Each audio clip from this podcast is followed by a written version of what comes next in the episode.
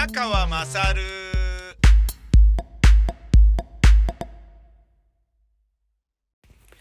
お前の母ちゃん宮川まさるです。今私は観音湯という、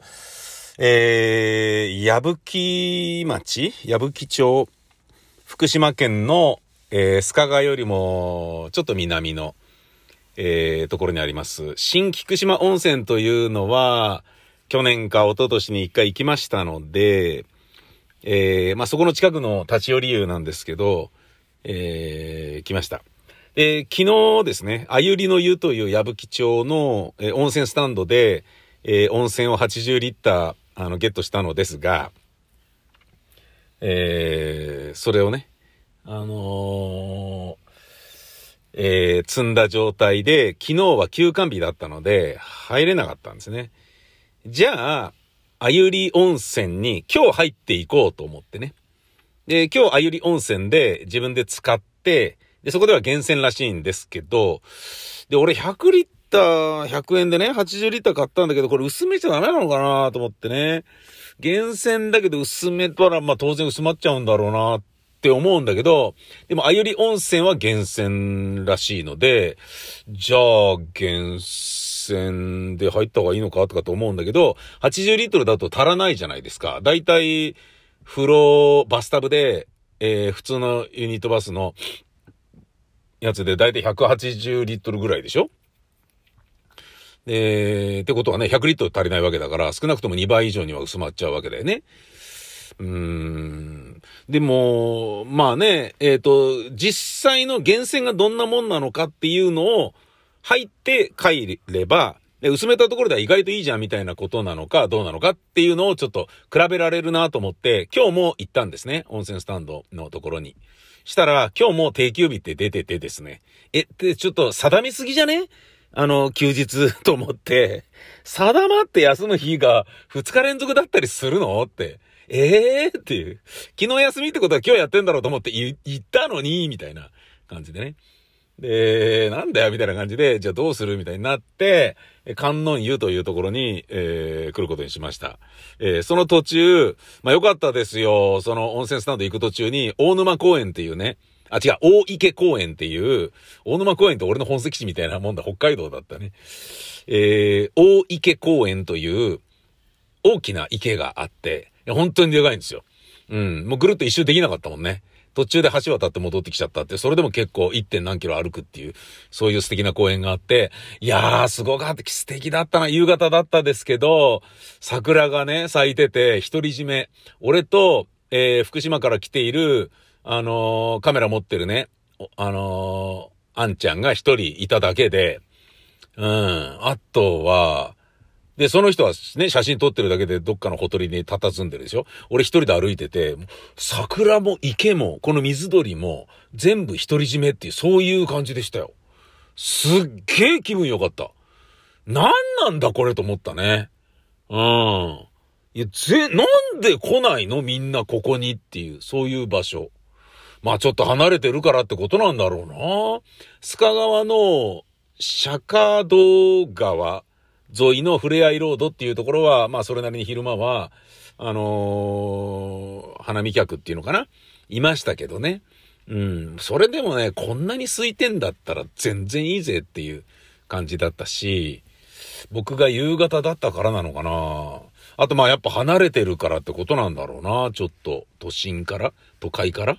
うん。誰もいないに等しかった。すごい良かったですね。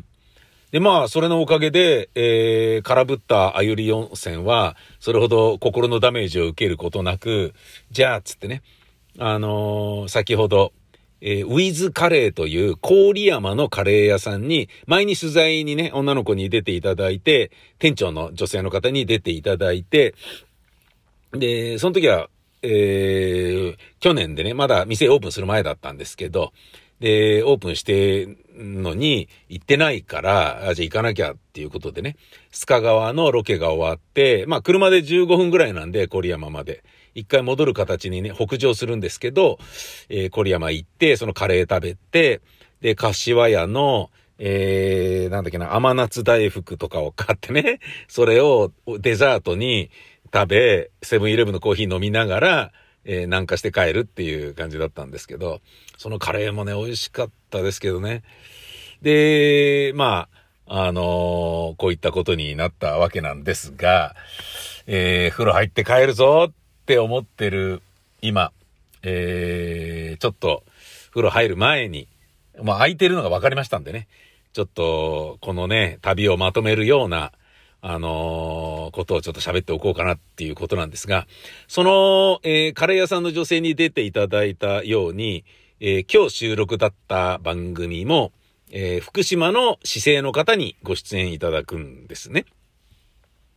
で、えー、今日出ていただいた方何人かいらっしゃるんですけれど、みんなものすごい面白いユニークな素敵な方だったんですけど、あの、まあ、一番話としてネタになるということで言うと、えー、あの、ウルトラ FM のね、あの番組もやられてる方なのかなあのえっと、メディアの勉強を大学院でされてる方で、えー、コミュニティ FM とか災害 FM とかを、あの、立ち会ってた方なんですけどね。女性の方で。あ、そう、その人が、えっ、と、鳥出さんですよねって俺のこと言ってて、今日鳥出さんに会えるって聞いて、つって、はぁとかって言って、鳥出さんファン来たと思って、あの、東京 FM 系列で JFN の、えー、もう全国30何箇所ネット、もう40何箇所ネットっていうぐらい、ほとんどの曲でネットしていたサントリーさんの一社提供の番組で、サントリーサタデーウェイティングバーアバンティっていうのがありましてね。私が27歳の頃に、えー、作家の、脚本家のオーディションで合格して入った、ホイチョイプロダクションズと、えー、日本放送にいた入江楽さんとか、あと、シャララカンパニーのね、佐藤照夫さん、あの、小林克也のナンバーワンバンドのね、ギタリストの、えー、照夫さんとかと一緒にやっていた番組なんですけどね。そこに僕は脚本家で入って、出演もしてたんですよね。自分が書いたラジオコントとかに出てたんですよね。で、キャラクター作って、それが鳥出さんっていう、鳥出ゴーシュっていう名前で出てたんですよ。で、結構な人気者になり、あのーなんかね、口癖が、うぴぴぴぴーとかっていうやつで、で、それも自分で書いてるんですよ。自分で書いてやってるっていうね。で、その直前に、24歳か5歳ぐらいの時に、あの、出川さんがテレビにね、デビューすることになった、うっちゃんなんちゃんのやるならやらねばっていう番組の作家をやってたんですね。で、その時も、あのー、うちゃなんちゃんの番組に作家で入ってるんだけど、えー、なんか画面の片隅に時折ね、あの、出たりしてたんですよね。うん。で、まあ作家で入ってるから、あ、じゃあこれな、宮川くんと伊藤くんでいいじゃん、みたいな感じで、小劇場コンビでやっちゃえば、みたいな感じで、んで、なんちゃんに、小劇場が、とかいうことを、えー、愛あるツッコミをされながら出てたんですよね。ちなみにその伊藤ちゃんっていうのは、めちゃイケの放送作家の伊藤正宏さんで、えー、第三部隊の伊藤正宏さんなんですけど、で、その時から作家で携わってる仕事なのに出るのって嫌だなって思ってたんですよね。だって出てるってことは作家の会議の時に、そのね、出演者の評価っていうのをそこでするわけじゃないですか。いやもうあいつはいいんじゃないのみたいなね、出てるタレントのこととかの悪口になったり、評価がシビアにそこで下されるわけじゃないですか。あの人また呼びますとかっていいんじゃないですかみたいな。で、裏でこんなこと言ってましたよとかっていうような、そういう話になるから、で、そこでね、俺も伊藤さんも、あのー、なんかね、自分たちが出てて、あいつらもういいんじゃないですか？とか言うのも違うし、で、俺も伊藤さんも別に出たがりではないから、いや、もっと俺ら出た方がいいっすよとかっていう風に、ブリブリ言うような鉄面皮でもないので、鉄の心臓を持ってるわけでもないので、てかそこまでの出たがりバカではないので、あのー、まあ、なんかなんで出んのもな、みたいな。ただ、まあね、その、面白がって、じゃ出ちゃえよ、みたいな感じで言われると、わかりましたみたいな感じで、ね、出た方がね、まあ、場は収まるるし、ノリも悪くないじゃないですか。いやいや、俺いいっすから、みたいな。いやいや、俺いいっすからじゃねえだろって。君自分の劇団のね、ラジオコント、あ、違う、コント紹介するような深夜番組は出てんのに、あの、この番組は出れねえのかよ、みたいなことになっちゃうから、そういう風にもいかないでしょ。で、それが、番組がね、僕がその番組外れることになって、ようやく終わったと思って始まったのがサントリーサタデーウェイティングバーアバンティだったんだけど、そのアバンティでも僕はね、脚本家として入ったのに、これちょっと宮川さんやっていただいた方が面白いんじゃないですかみたいな感じになって、俺が最初にその鳥でってのコント書いたんだけど、あまあいいですけど、つってやったらやっぱ、まあ自分で書いてるから、まあハマったんですよね。で、そこから二十何年やってたんですけど、それの大ファンのえ女性の方が、その真面目なね、えー、メディアについて勉強されて、災害 FM とかをやられている方で、ラジオが好きでっていう、そういう方だったんですよ。で、それでもうびっくりしちゃって、ああ、どうもありがとうございます、みたいな感じになって、っていうことがまずあったんですけどね。で、その鳥出さん、え、あの、鳥出さんですよねって言われてることによって、他の、あの、出演者とかは、は？っていう感じになるから、それの説明をしなければいけないっていうですね、非常にあの、まあ、面倒くさいとは言わないですね。いや、実はその鳥手さんっていうのはですね、みたいな感じで、あの別に僕あの、ね、な、あの、芸名使ってた時があったとかそういうわけではなくてですね、えー、TFM の医者提供の番組で、二十何年間あの、サントリーサタデーウェイティングバーアバンティっていうので、えっと、自分が脚本書いて参加し、出演もしていた中でのキャラクターが鳥出合衆っていうね、あの、やつで、それをやってた、そのことを言ってるんですよね、みたいな。感じで、他の出演者に説明するっていうようなところからね、始まるっていうね、そんなことがあったんですけど、で、それで始まったその方のおしゃべりがね、面白かったのは、あの、やっぱ福島の人だから福島の子供にガンガン話を聞くことができて、福島の市政の人の原発事故や津波事故、大地震に関するコメントや避難している人たちの声とか、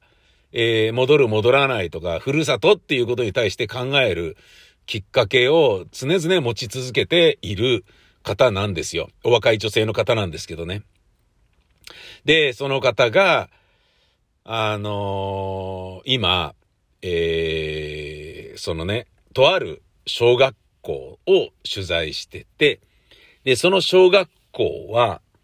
あのー、帰還困難地域、区域なので、えー、から、ちょっと、こう、避難生活を送っていて、で、地元じゃないけど、そこで企業が土地を貸してくれたので、その土地に学校を作ってそこに通ってると。で、その、えー、その帰還、帰還、え帰宅困難、え帰還困難区域が、あと、えっ、ー、と、1年とかで解除になる。ね。で、そこまでだったらその土地使っていいよってことで、えー、行政がプレハブとか、まあ、普通の建物建てたのかわかんないんだけど、えー、学校を作ってそこに通ってると。で、そこで、C、5、6学、C、4, 4年生、5年生、6年生をやる学年があって、で、その人が、そのあの子供たちが6年生でもうすぐ終わると。で、その学校はなくなっちゃうんだよね。もう、戻れるから。帰還困難区域が解除になるから戻れると。で、企業にもその土地を返さなければいけないから、その学校はなくなると。だから、まあもちろんね、合併とか並行とかっていうのは、学校が、なくなるっていうのは別にね、田舎に限らず、大都会でも散々ありますけど、僕もね、えー、出身校で日大以外は残ってませんから、あの、も、あ、まあ、形だけ残ってる、定時制として残ってるみたいな、そんな感じには残ってるけど、あとはもうなくなっちゃったのは小学校もないですからね。えー、なので、あのー、そういうところで言うと、えー、かわいそうだろうと。自分の学校がね、あのー、原発のせいで、原発事故のせいで、引っ越しを余儀なくされて、えー、避難生活を余儀なくされて、そこで通ってた学校なのに、で、戻るってことになり戻る。で、まあ、戻るかどうかっていうのはその各家庭の、あの考え方次第だから、帰還、帰還困難区域が解除になったとて戻らないで、また別のところに引っ越すとか、そういうことはこれから考えてるのかもしれないんだけど、だから、帰還困難区域、えー、帰還困難の、えー、期間は、多分、その、国からお金が出て、えー、なんか住居とかの保証が多分あるんでしょうね。で、その後どうなるのかっていうのは各家庭で考えるらしいんですよ。だけど、その子供たちにしてみると、自分が4年生から6年生まで育った、共に通った学校がなくなる。で、その思い出って何なんだろうねって、まるでなくなっちゃうわけですよ。幻の街、マコンドのように、つまり、あのルイス・ガルシアのえー、100年の孤独のように、あのー、あ、違う、ルイス・ガルシアじゃねえや。ガルシア・マルケスの100年の孤独のように、蜃気楼と化してしまうわけじゃないですか。実際に。で、しかも卒業した瞬間にその学校なくなっちゃうわけだから、で、それはかわいそうだろうっていうことで、その女性の方が、その子供たちに学校の良さを映画で撮ったり、音声で撮ってラジオ番組作ったりしようよっつって、毎年やってるらしいんですよね。で、えー、今年はじゃあね、あの、来年はあんたたちがやるんだよ、つって。で、いう感じでこうやってるんだけど、で、この学校の良さはこうです、つって、せっかくだから映像も残しとこうよ、つって、YouTube にね、この学校のいいところはこれこれこういうところです、とかってで、自分たちで企画して先生にインタビューしたり、同級生にインタビューしたり、下級生にインタビューしたり、えー、そのね、学校の近くの駄菓子屋さんのおじさん、おばさんに話を聞いたりとかっていうのを、えー、が、小学校がプロデュースして、小学生がプロデュースして映像を収めて、で、プロが編集して YouTube にアップしていると。で、その YouTube にアップすることによって、10年経っても20年経っても自分たちの小学校はこうして映像に残ってるっていうふうにしてあげたいっていうことをその方が考えてらっしゃるんですよ。まあ俺のこと鳥出さんとか言ってた人なのに なのにってか別にあの、俺の番組聞いてたから全員バカとは限らないってことですよ。だから、そんな、俺の、俺を鳥出さんとして言ってたくせにとか言うのもすごい失礼だな。鳥出さんにもね、F 党にもサントリーさんにもアバンティのスタッフにも、ね、アバンティリスナーにも、俺のリスナーにも全員に対して失礼なこと言ってたね。なんかヘリクダルにも程があるっていうね、限度がないのかお前はって感じでしたね。でそそういう素敵な方なんですよね。いやー、素晴らしいなと思ってね。多分その卒業した人は、その時ね、あの、こういうの取りなっていう風にやってくれた、つまり今日僕がインタビュー、僕らがね、インタビューしたあの女性のことってのは忘れちゃうと思うのよ。だけど、忘れられてもいい。自分が覚えられてほしいわけじゃないんだと。えー、そうやって、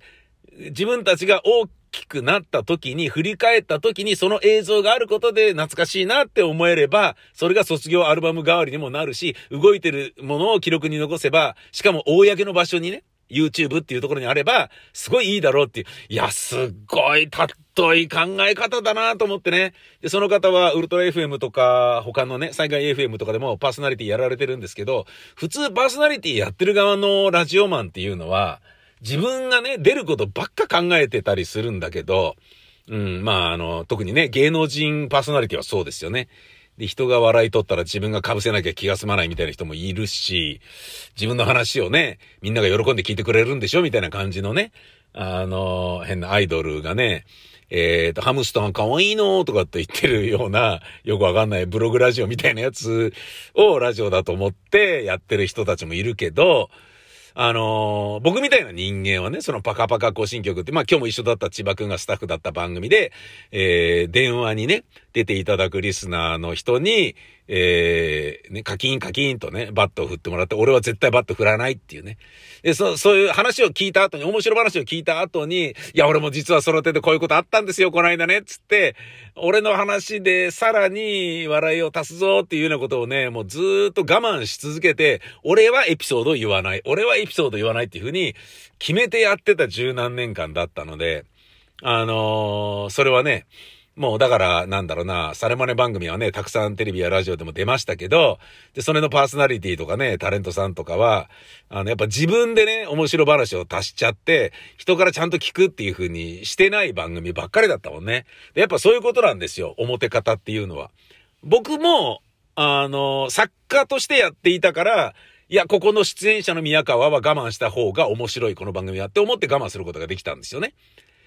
だけど、そんな僕でも、うーんってね、ちょっと、もうちょっと喋りたいな、みたいに思うことだってあったわけじゃないですか。なのに、その女性は、全部を子供たちにやらして、自分は出しゃばらずに見守ってるっていうね、保護者のように。すごいラジオマンとしての感覚だなと思ってね。子供たちはそれすっごい幸せだろうと思ってね。なんですけど、ここでまた、あのー、なるほどなっていうね、そういうのやってる人じゃないとわからないお話を聞いたので、それを紹介するとですね、あの、被災地の子供たちや、帰宅困難区域で、えー、避難生活を送っている、あの、人たちは、子供たちは、やたらと毎年毎年取材を受けるんですよね。テレビとかラジオとか地元のコミュニティ FM とか。で、どうですか？って、今お家がね、帰れないですけど、どうですか？つって、今学校楽しいですか？とか、そういうようなこといっぱい聞かれるね。で、その聞かれまくってるから、あの、聞かれることには、すっごい慣れっこになっちゃってる子供がたくさんいるっていう、そういう事実があるんだって。え、そうなの？って思うんだけど、いや、本当にそうなんですよ。つって。で、なぜなら、つってその女性の方が教えてくれたんですけどね。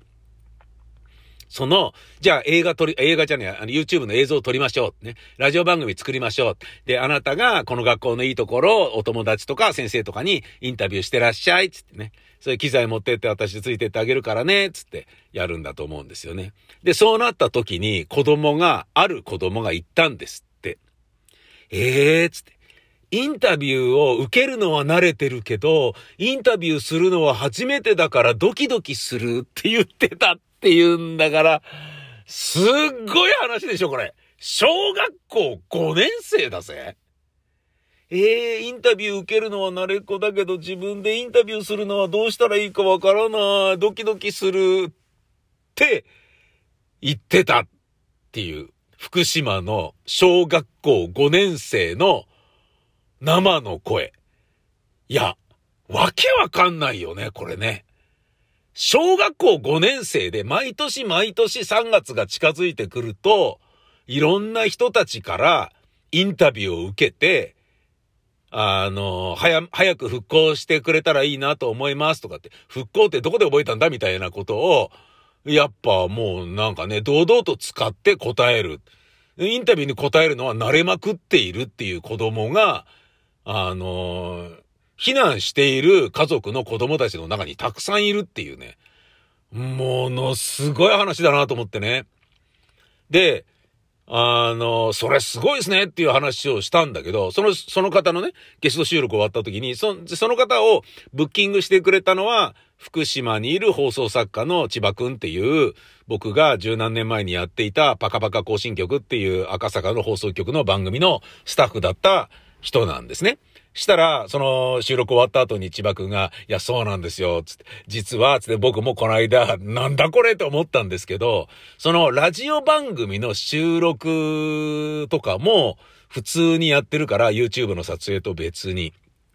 ね、小学校5年生の、あの人が、じゃあ、あの、今日番組作るから、えー、っと、質問に答えてね、みたいになった時、わかりました、つって、ブースに入って、ブースに入って自分で椅子に座りながら、そのテーブルに置いてあるイヤホンを左手で掴んで耳に突っ込みながら、じゃあよろしくお願いしますって言ってたって言って、千葉くんがもう、いや、もう、ええー、と思って、耳に、耳突っ込みながらよろしくお願いしますって言ってるって、ええー、って、曲はなレベルじゃないって、小学校5年でって、もう笑っちゃいましたよねつって、千葉くんが言ってて、うわ、面白い話だなと思ってね。へー。いやー、なんかもう10年も経つとね、311っていうものは、いろいろ形を変えてね、いろんな結果を残しているんだなっていうことが、あの、また一つ分かりましたね。やっぱりね、あの、被災地は来ないと分からないことがたくさんあるし、来れば来るほど、理解が深まるので、うん、もっともっと、この間あそこ行ったしな、とかいうことを考えずにね、行こうと思います。やっぱこの仕事ね、頑張って、あの、続けてきてよかったなと、改めて今日も思いましたね。うん、本当に、あの、いろいろなことに感謝ですね。千葉くんにも感謝だし。そして、えー、家がね、壊れて、あの、今修繕している方がいらっしゃるので、何人かの、えー、郡山に住んでる方、須賀川に住んでる方とかね、いろいろと話を聞いてみたんですね。あのー、2月の地震はどうだったんですか？つって。したらね、えっ、ー、と、ものすごい怖かったですって言ってた。で、とある人は、この郡山での揺れ方だけで言うと、10年前よりも怖かったような気がします。つって。す、本当あ、これ死ぬなって思いました。つって。ほ、あ、これ死ぬんじゃねえかって思いましたよ。って。へえ。だからね、311に比べたら楽勝なんでしょみたいな感じでね。あの、2月のね、地震のことを、えー、他の地方からは思われているけれど、実は、えー、すっげえ怖かったんだよっていう。すげえ大変だったんだよっていう。地味に家屋が痛みまくってる、大変なんですよねって千葉くんも言ってましたね。ただ今日は、あのー、まあ、そういう中でもね、その、心が病んだりね、ショックで立ち直れないとかって、そういう方はお招きしていないので、何聞いていただいても大丈夫ですよっていうね、サジェッションを受けていたので、あの、来た方皆さんとってもね、陽気で明るくてよかったんですけど、そういうことなのか、と、うん、いうふうに思いましたね。で、まあ、マスクしながら、で、中にね、あの、レンタルルームの中についたてがあったので、アクリル立てて、で、なおかつマスクで、で、20分喋ったら換気、20分喋ったら換気っていう風にしてやってたんで、まあ大丈夫かなと思うんですけどね。ね、我々東京から来てるので、東京もんと会うのは嫌なんじゃないかなってちょっと思うんですけど、うん。で、千葉君もね、仕事で東京にポロポロ行くんだけど、やっぱ東京行ってることは、母親、親にも言ってないって言ってましたね。言わないっすね、つって。うん、いや、そりゃそうだろうな俺の友達もね、あのー、山口県に住んでる友達が、いや、今東京行くのはコロナにかかりに行くようなもんだから絶対行かないとかって言ってて、あ、やっぱそういうイメージなんだなと思ってね。うん。まあ、あの、コロナも311もね、風評被害というものは、えー、消えないんだな、というようなことをちょっと残念に思った宮川でした。ほんじゃまたです。さいなら。